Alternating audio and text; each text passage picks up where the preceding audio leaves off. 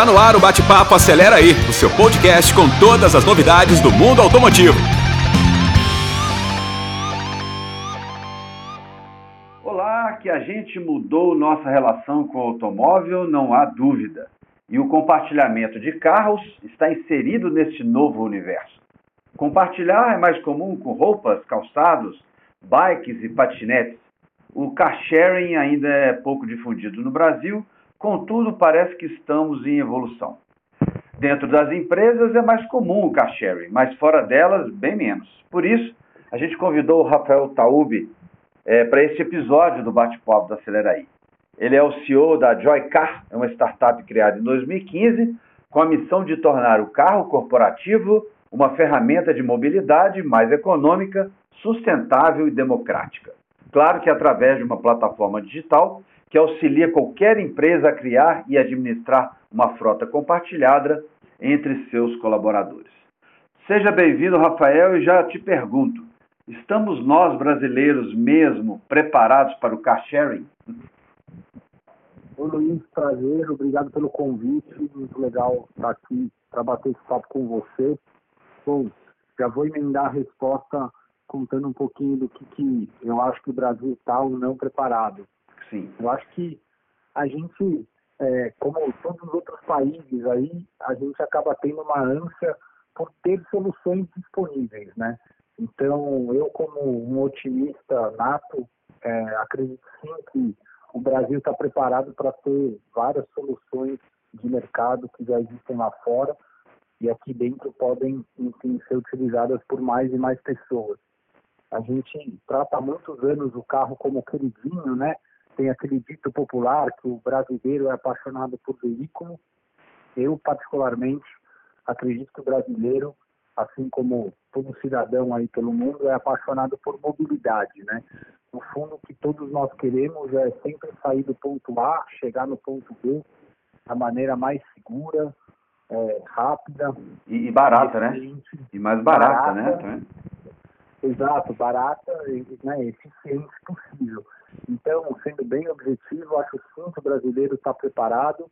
E acho que agora, mais do que nunca, a gente está vivendo um momento aí com, com bastante luz nessa temática, né? Da mobilidade e da mobilidade eficiente, consciente e sustentável. E você, você deve ter, para poder desenvolver a sua plataforma, você deve ter viajado bastante ou, ou estudado bastante essa questão do sharing em outros países. O que, que você viu de diferente lá? O que, que já está adiantado e o que, que a gente é, precisa é, é, ainda correr para chegar perto? É muito grande esse gap aí? eu, eu, acho que, eu acho que lá fora a grande diferença é que você tem. É, o Brasil é um país continental, né? E quando a gente pensa em, em construir coisas aqui, a gente acaba sempre pensando em soluções nacionais, né? E, e acaba sendo mais difícil você tirar um negócio do papel. Você diz assim, as, as, as adaptações, né? Algo mais adaptado ao Brasil, né? Isso. A gente, a, a gente, existem vários Brasis, né? E, e, e, quando você, você pega países é, da Europa, por exemplo, se pegar o continente europeu, você tem diversas plataformas, por exemplo, de carro compartilhado elas geralmente são muito locais, regionais. É, na Ásia também acontece isso, nos Estados Unidos também aconteceu isso. E você tem também, obviamente, nos Estados Unidos especificamente, você acaba tendo plataformas maiores que cresceram é, e aí acabam, enfim, é, atacando o, o, país inteiro, né?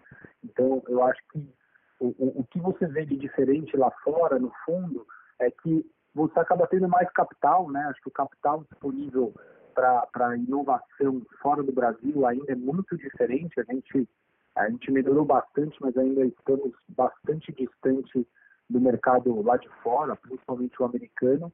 Então, acho que a, algumas soluções tendem a andar assim, em, em passo um pouquinho mais lento do que lá fora, né? Mas, mas você acha que o nosso, sim, pode ser mais parecido com o de algum país específico ou não? Que a gente pode adotar? O tipo de formato, ou, ou a gente usa muitos formatos aqui de, de, compartilhamento aqui no Brasil? Aqui no Brasil, a gente viu surgirem algumas empresas né, nos últimos anos, algumas empresas é, operaram por um tempo e saíram do mercado. Acho que um pouco por conta disso que eu, que eu comentei, falta de capital. É, e, e, e, e, talvez momento ainda pouco maduro do mercado, né? Eu acho que a, agora a gente está vivendo um, um, uma situação, principalmente por conta da pandemia, que é, enfim, uma, uma, um momento de mundo muito triste, muito ruim, mas que, por outro lado, está trazendo muitas mudanças de comportamento, né? É. Eu acho que é, o, o, olhar para o veículo, por exemplo, né, para a mobilidade em si, é, depois né, vai, vai, ter esse, vai ter esse corte aí bem relevante na nossa história, que vai ser o momento antes da pandemia e pós-pandemia, né? Ah, o significado de mobilidade mudou. Então, é, hoje as pessoas entendem que fazer uma reunião por vídeo call é um tipo de mobilidade. Exato. O fato é, né? A gente até um,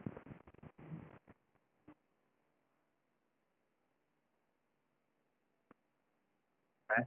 Ah, primeiro porque nós somos uma startup e o capital sempre muito escasso, né? Então aquela coisa de ah, venha aqui até o Rio de Janeiro, venha até Belo Horizonte fazer uma reunião com a gente. A gente sempre falava, pô, vamos fazer algumas primeiras reuniões aí por vídeo call, né? E, e engraçado como as pessoas elas eram muito relutantes, né? A gente tem muito esse hábito da reunião comercial presencial, valorizo muito, acho que é muito importante é, o, o, o, estar junto com a pessoa, na mesma sala ali conversando. É, mas isso para a gente, por exemplo, era uma dor muito grande, né? E aí eu acho que com a pandemia esse olhar mudou. E aí junto com esse olhar acaba mudando também o olhar das pessoas em relação a, a, ao carro, né? É, Principalmente no mundo no mundo corporativo, né? A gente recebeu muito contato de gestor de frota durante a pandemia com o seguinte discurso: a minha operação, a minha empresa aqui continuou funcionando na pandemia, com todo mundo de casa, parte dos trabalhadores é, vindo para a fábrica, dependendo do tipo de, de, empresa, e eu olho aqui pela janela e vejo um pátio cheio de carros estacionados. Então, eu preciso remodelar a mobilidade da minha empresa, entendeu? E, então, e, e, e aí que você entra, né? A Joy Car, ela entra para fazer essa, essa essa organização da frota? Como é que é? Me explica um pouquinho o trabalho seu aí, de, do, de, de vocês um dentro da empresa. Basicamente, o, o que a Gaicar faz é ajudar a empresa a adotar a cultura do carro compartilhado, né? Então, é, um, comumente uma empresa acaba tendo muito mais carro do que ela precisa, né? tem, tem-se o hábito de dar um carro para cada colaborador. Né? Então, você imagina, só para a gente poder falar em números, assim, imagina uma empresa que tenha lá, de repente, 100 colaboradores e cada colaborador desse ganha o seu carrinho. Então, tem a sua chave no bolso e usa o carro como quer. O que a Joycar faz é essa provocação, né, no bom sentido, de falar para a empresa, olha, acho que você não precisa de 100 veículos a gente pode criar uma frota compartilhada aqui, de repente com 50, 60, 70 veículos, e aí ao invés de você dar uma chave para cada um dos seus 100 colaboradores, você dá o acesso ao sistema. E aí, quando o colaborador precisa de um carro, ele entra na plataforma, faz a reserva, e no horário da sua reserva ele vai até o carro e tem uma experiência toda automatizada. Né? Ele abre o carro com o celular, faz checklist, tira foto, responde qual é o estado do carro, se ele está limpo. É, tem todo, tem todo um procedimento para poder funcionar isso aí, né? Todo um procedimento, né? Um, um checklist, né? Alguma coisa assim, né? Exatamente. Além, do, além, além, de, além da experiência né, digital, do usuário ter total autonomia para poder reservar o carro, pegar o carro, usar e devolver, né, ele passa por um, por um, um procedimento né, que é fazer o checklist do carro, responder qual é o estado do carro e o gestor da frota ele acompanha todas as informações em tempo real, né? Então ele sabe quem está com o carro, quanto rodou, que velocidade dirigiu, cada partida que o usuário dá no veículo, o, o gestor da frota consegue é, verificar, entendeu? Aliás, então, ele consegue gerenciar isso de uma forma muito mais é, inteligente do que quando não quando cada um tinha o seu, né? Porque eu acho que está tudo é, inserido dentro de um sistema, né? Dentro de uma. Isso aí é através de ferramenta do celular, né? Um aplicativo, eu imagino que seja, né? Perfeito, isso mesmo. E até, até legal de, de, de compartilhar é, é, conversas que a gente tem aqui com clientes. Né? A gente fala hoje, tem falado com muitas empresas, inclusive empresas grandes da área de tecnologia aqui no Brasil, e você se surpreenderia como tem algumas empresas muito robustas que ainda cuidam de carros de maneira super analógica, né? Então, com planilha ou com checklist no papel. Então, o, o, o que a gente faz, né, além do compartilhamento, é ajudar a, a ter uma gestão muito mais digital dessa frota, né? Então, o gestor, ele acaba tendo muita informação, tudo em tempo real. A gente gera um monte de inteligência para o gestor também, de qual o tamanho da frota que ele, ele precisa ter, é, quais são os momentos certos de cuidar de cada carro. Então, quando um carro atinge uma determinada quilometragem, o gestor é notificado para que ele providencie, por exemplo, a revisão do carro. Então, a ideia não é só, além de criar a cultura do compartilhamento, né, ou seja, reduzir na veia ali o número de carros, que já é uma economia é, de, de, de, do dia zero ali, você tem uma redução também de emissão né, de CO2, porque estamos falando em menos veículos. Ah, sim. Tem a questão ambiental, né, também, que é importante, né? Perfeito. A gente, a gente tem, a gente tem, a gente tem falado muito dessa agenda, né, de sustentabilidade aqui também, porque é, quando você implementa a nossa plataforma, a, a plataforma Joycar, ela acaba é, automaticamente gerando uma, uma eficiência muito maior na frota, né? E o condutor, ele é, acaba, assim, tendo um comportamento muito diferente do que quando ele tem o carro dele próprio, né? Então, isso acaba, isso acaba fazendo a empresa gastar menos, né? Ter mais economia, os carros rodarem de fato só o que eles precisam, a gente também tem na plataforma uma ferramenta embutida de carona, né? Então é muito comum dentro de empresas, às vezes você vai ter uma reunião em Santos. E aí vão três pessoas em três carros diferentes para Santos. Com a nossa plataforma isso não acontece. Porque se você não entrar na plataforma para reservar um carro colocar que vai para Santos, antes da plataforma te liberar um, um, um veículo para reservar, a plataforma vai te informar se outros colegas de trabalho seus estão indo naquela direção também. E claro. aí você vai junto ao invés de ir com um novo carro. E, e, e o que, que, quais empresas, quais tipos de empresas que já são clientes de vocês, quem já usa, de quais segmentos? Farmacêutica, indústria automobilística também? O que, que você tem de cliente aí já, tem, já é cliente seu antigo? Então, a gente, tá, a gente tem é, construtoras, empresas de energia, montadora, a gente só tem nome grandão aí na plataforma, é, é, com operações, cada uma do seu porte, cada uma com um, um, projeto diferente de crescimento. Né?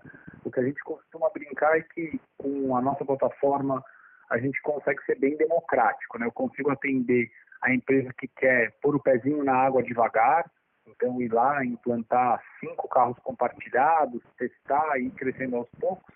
E a gente tem a empresa que gosta de fazer o negócio é, um pouco mais de uma vez e, de repente, vai lá, recolhe uma porção de carros que antes eram dedicados e cria uma frota compartilhada com um número muito menor de veículos do que ela tinha antigamente, entendeu? Então, a gente tem clientes na, na, na, plataforma como Petrobras, Raizen, Hyundai, Honda, tem algumas construtoras também, MRV, Pacaembu.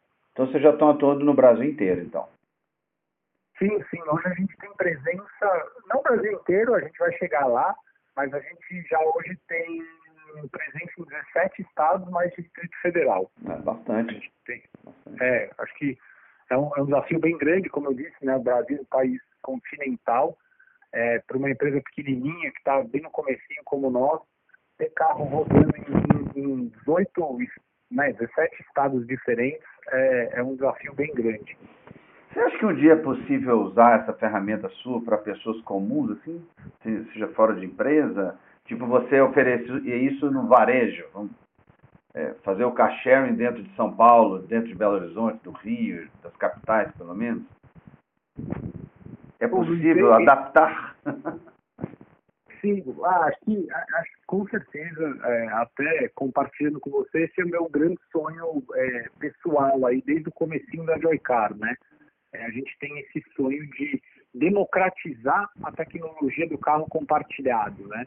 Então, é, e, e, democratizar no, no, no, menor número possível. Né? Então, quando eu digo menor número possível, eu quero que o Luiz possa ter um carro compartilhado, entendeu? E aí, se você quiser compartilhar com a sua família, ou com os seus vizinhos, ou eventualmente no seu bairro, ter mais de um carro, é quase como se você desse oportunidade para qualquer pessoa é, criar um carro compartilhado e até eventualmente fazer disso um negócio, entendeu? É, é possível sim, a gente já tem tecnologia para isso, tem muita vontade de entrar nesse mercado do varejo, como você colocou, mas são, são desafios de outra ordem, né? E aí eu vou fazer a, a conexão com o que eu falei ali no começo da nossa conversa, que é uma questão de disponibilidade de capital, né? É, no mundo da startup aqui a gente tem sempre capital finito, né? E, e tem que manter o foco. Então hoje a gente está bem focadinho no mundo empresarial, ajudando as empresas a criar essas operações dentro de casa. Mas o sonho grande é esse. Uma hora a gente, quem sabe, coloca o pezinho no varejo e ajuda qualquer um a criar o seu carro compartilhado, né? A ideia é, é, é realmente dar acesso à tecnologia para qualquer um, entendeu? É, isso seria seria fantástico, né? Eu acho que é o sonho. Eu, eu gostaria de ter. Eu uso muito aplica carro por, por aplicativo, quase todo mundo usa hoje, né? E eu gostaria de ter um esquema desse na minha cidade. Gostaria. Eu seria um usuário disso. Com certeza seria usuário. Você já tem, é, você conhece outras experiências, assim, é o seu aplicativo é baseado em alguma alguma outra experiência que você viu ou você desenvolveram do nada? Como é que foi? Como é que foi essa criação aí? É, o comecinho da Joycar, a gente, né, como, como quase todos os startups aí, a gente foi é, mudando o nosso negócio um pouquinho até encontrar o formato ideal, né? Então, lá atrás a gente tinha começado, na verdade, operando mesmo, né? É, a ideia era ter carro dentro, por exemplo, de condomínio, para os moradores de um condomínio utilizarem o veículo compartilhado. E aí, aos poucos, a gente foi migrando e virou um provedor da tecnologia. Né? Então, hoje a gente quer ajudar qualquer empresa criar a sua operação aí de carros compartilhados. Né? É, a gente acaba olhando muito o mercado, mas eu sempre falo para o time aqui, né? Não vamos olhar só para o nosso mercado. Hoje o que a gente tenta fazer aqui como boas práticas, vamos dizer assim, é acompanhar tudo que está rolando de novo, né? Em todos os, os, aplicativos que a maioria das pessoas conhecem aí e usam no dia a dia, né? Essas empresas que já estão em outro momento e que acabam tendo muito, muito investimento em, em usabilidade, em experiência, em design, e aí a gente acaba é, se inspirando muitas vezes nessas empresas, entendeu? Para poder é, trazer a melhor experiência para o usuário dentro da nossa aplicação. E, obviamente, também falamos muito com o usuário, né? A gente procura estar muito próximo de quem está ali no dia a dia usando a nossa aplicação, seja o gestor de frota, acompanhando tudo que ele tem para acompanhar nos nossos painéis ali de controle, ou um colaborador da empresa que acaba usando a plataforma para reservar o carro e para abrir o carro, fechar o carro, né, ter a experiência de, de, de uso do veículo mesmo. Então e, a gente acaba juntando esses dois mundos. Como é que é o, o processo é, é, para abrir? O carro fica estacionado num, em bolsões dentro da empresa e, e a pessoa abre através do aplicativo o carro? Como é que funciona isso? Tem que fazer alguma adaptação no carro?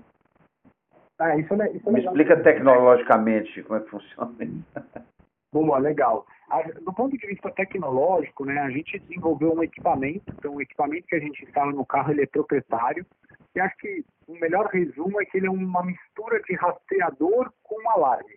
Né? Entendi. Então, é, esse equipamento permite o usuário ter essa experiência 100% digital, né? A grande diferença do nosso mundo, né, do nosso equipamento e, e da inteligência toda que tem ali, para o que você eventualmente vê em, em outras empresas que estão aí só focadas em operar o carro, é que a gente, como é, decidiu atuar no mundo de empresa, corporativo, a gente acaba encontrando diversos cenários é, diferentes empresas. Né? O que, que eu quero dizer com isso? Eu tenho hoje empresa que tem carro em lugar super urbano, cidade, então o usuário acaba fazendo a reserva pelo celular, indo até o carro, tem sinal de celular, é tudo maravilhoso, então ele abre o carro celular, tira foto, faz todo o checklist super tranquilo, pega a chave e usa. Só que eu tenho carro também no meio do canavial, entendeu? É, eu tenho carro na Petrobras em lugar que o usuário não pode utilizar celular. E mesmo assim, a gente entrega a experiência do carro compartilhado.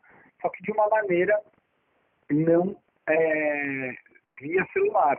Então, imagina que um usuário dentro da Petrobras, ele faz a reserva pelo computador dele, por exemplo, e aí ele vai até o carro e abre o carro com o crachá dele. Então, a gente tem um leitor no vidro, ele aproxima o crachá dele, o carro abre, ele pega o aparelho que tem no porta-luvas e digita o código de confirmação daquela reserva, e aí o carro é liberado, ele consegue dar partida e usa o carro.